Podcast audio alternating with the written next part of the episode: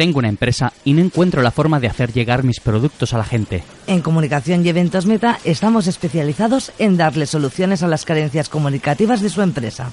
Además, tengo que organizar una cena de empresa y no sé por dónde empezar. Desde Comunicación y Eventos Meta organizamos cualquier evento o celebración. Gracias. ¿Y dónde tengo que llamar? Al 661-714534. Pues llamo ahora mismo. 661-714534. Comunicación y Eventos Meta. Soluciones efectivas para tu empresa. Comunicación y Eventos Meta, dígame. Comunicación y Eventos Meta patrocina este espacio.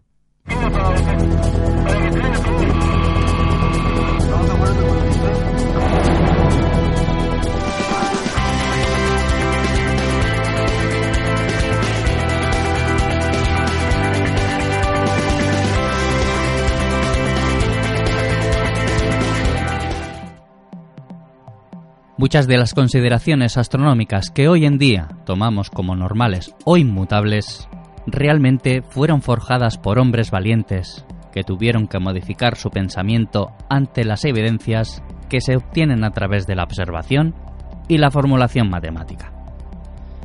A pesar de eso, la sociedad siempre ha ido a paso lento antes de establecer la verdad demostrada a la vida cotidiana, poniendo a esos hombres en entredicho o ridiculizados. Las ideas revolucionarias siempre han sido mal vistas por el poder establecido, sobre todo si estas ideas contradicen lo que las creencias nos cuentan sobre cómo funciona el mundo. Pero sí, al final la evidencia sale a revelarnos otra manera de ver las cosas, otro modo de ver el mecanismo que rige nuestro universo con leyes que se cumplen en todas partes donde pueda ser observado. El cambio de nuestro pensamiento colectivo ha sido fundamental para que hoy en día podamos ver a estos hombres como lo que son, grandes hombres de la ciencia y sus contribuciones esenciales para que hoy nosotros podamos comprender el mundo que nos rodea. Comenzamos nuestro viaje.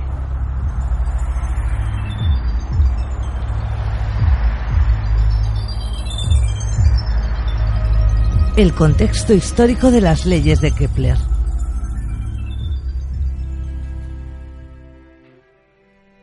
Las leyes de Kepler sobre el movimiento planetario han tenido un significado especial en el estudio de los astros de nuestro sistema solar, ya que gracias a estas leyes se puede describir el movimiento de los planetas alrededor del Sol, y que con una perspectiva que nos da el tiempo, se pueden ver también como las precursoras de la ley de la gravitación universal, donde las leyes de Kepler fueron engrandecidas y mejoradas por Isaac Newton, respondiendo a una pregunta muy importante que el propio Johannes Kepler no pudo responder.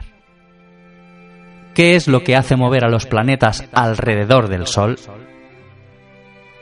Lo que sí responden las leyes de Kepler es a cómo se mueven los planetas alrededor del Sol, incluso prediciendo sus movimientos en el futuro de una forma matemática. Pero el concepto del movimiento planetario no surge de Kepler ni de Copérnico, sino que nos tenemos que remontar a los clásicos griegos y cuyas ideas nos han influido hasta nuestros días. En la antigüedad clásica, los filósofos, matemáticos y astrónomos griegos trataron de explicar el movimiento de los planetas y de las estrellas tal y como son vistos desde nuestro planeta, aunque erróneamente creían que la Tierra era el centro del universo y que las estrellas estaban sobre una esfera rotando alrededor de ella, y que los cinco planetas conocidos en aquel tiempo aparte de la Tierra, Mercurio, Venus, Marte, Júpiter y Saturno, se movían en sus propias esferas de cristal. En la época en que vivió Johannes Kepler, se daba por hecho de que la figura que imperaba en el universo era la circunferencia y la esfera, formas perfectas, sin duda influenciada por el dominio del pensamiento aristotélico, que también era de la Iglesia. La revolución en este sentido fue dejar a un lado lo establecido, para comprobar si aquello que se afirmaba era correcto o no. Kepler quiso comprender el movimiento planetario a través del movimiento circular, el movimiento perfecto impuesto por el Creador. Siendo un hombre de gran vocación religiosa, veía en su modelo cosmológico una celebración de la existencia, sabiduría y elegancia de Dios. Yo deseaba ser teólogo, pero ahora me doy cuenta, gracias a mi esfuerzo, de que Dios puede ser celebrado también por la astronomía. En el año 1600, Johannes Kepler comenzó a colaborar con el que era considerado el mejor observador astronómico de su época, Tycho Brahe. Tycho Brahe era un hombre con una vida llena de excesos y poco dado a compartir sus conocimientos, cosa que llevó a la mutua desconfianza entre ambos. Kepler necesitaba los datos recopilados por Tycho para poder estudiar con mayor exactitud el movimiento planetario, ya que eran mucho más precisos que los recopilados por Copérnico, cosa que ocurrió en 1602, ya que Tycho Brahe falleció. Ya con los datos en su poder, Johannes Kepler siguió insistiendo en acomodar el movimiento planetario a los círculos. A pesar de intentarlo una y otra vez, Kepler no conseguía cuadrar el movimiento de los planetas con la circunferencia, cosa que le supuso una frustración enorme, pues las evidencias contradecían a sus creencias abandonando definitivamente las leyes pitagóricas de la armonía y los poliedros perfectos, para centrarse en realidades empíricas.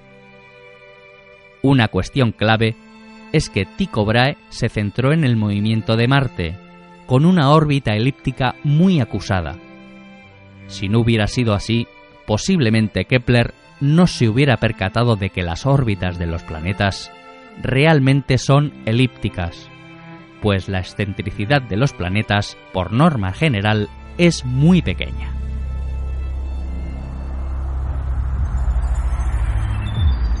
Las tres leyes de Kepler.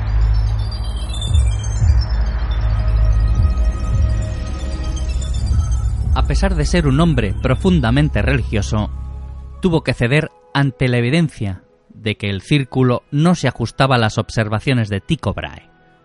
Lo que sí se ajustaba perfectamente era la elipse, poniendo al Sol en uno de sus focos. En su obra Astronomía Nova de 1609 es donde dio a conocer sus tres leyes sobre el movimiento planetario. En la primera ley Kepler nos dice, los planetas tienen movimientos elípticos alrededor del Sol, estando éste situado en uno de los dos focos que contiene la elipse. Después de asumir el hecho de que la elipse era la figura que se adaptaba perfectamente a las observaciones, dejó a un lado sus convicciones personales y se ciñó a exponer lo que los datos mostraban. Entonces, pasó a comprobar la velocidad de los planetas a través de las órbitas, llegando a la segunda ley.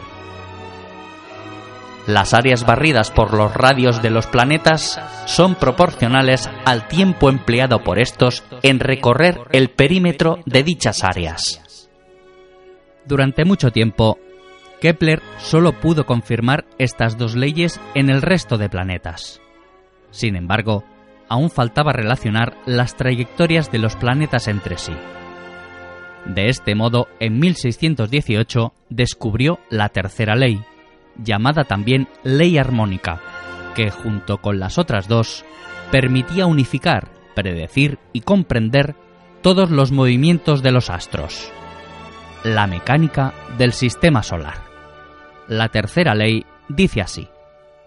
Para cualquier planeta, el cuadrado de su periodo orbital es directamente proporcional al cubo de la distancia por medio al Sol. Así se establecía que cuanto más alejados están los planetas del Sol, estos se moverán más lentamente.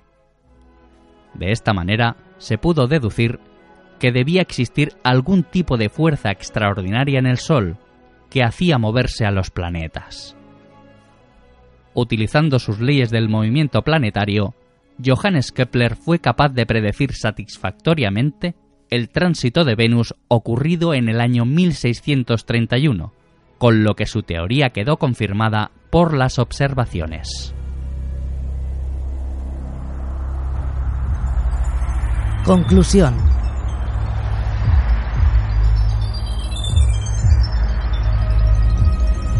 Las leyes del movimiento planetario asombraron a la sociedad de su época y le revelaron como el mejor astrónomo de su tiempo, aunque él no dejó de vivir con cierta angustia al no comprender por qué la mecánica celeste no utilizaba las figuras más simples. ¿Por qué elipses habiendo círculos? Sin embargo, tres siglos después, su intuición se vio confirmada cuando Einstein mostró en su teoría de la relatividad general que en la geometría tetradimensional del espacio-tiempo los cuerpos celestes siguen líneas rectas. Y es que aún había una figura más simple que el círculo, la recta. Seguro que a Kepler le hubiera llenado de satisfacción que su intuición en la simplicidad del mundo quedaba totalmente ratificada. Bien amigos, y hasta aquí nuestro videoprograma de hoy. Muchas gracias por vuestro apoyo y como decimos siempre, que la ciencia no decaiga. Hasta el próximo vídeo. Un planeta errante es un cuerpo celeste con una masa equivalente a la de un planeta, con la peculiaridad de que este cuerpo no está sujeto gravitacionalmente a ninguna estrella, que no incluían en su dieta ni las frutas ni las verduras, pues los seres humanos somos de los pocos mamíferos que no pueden sintetizar su propia vitamina C.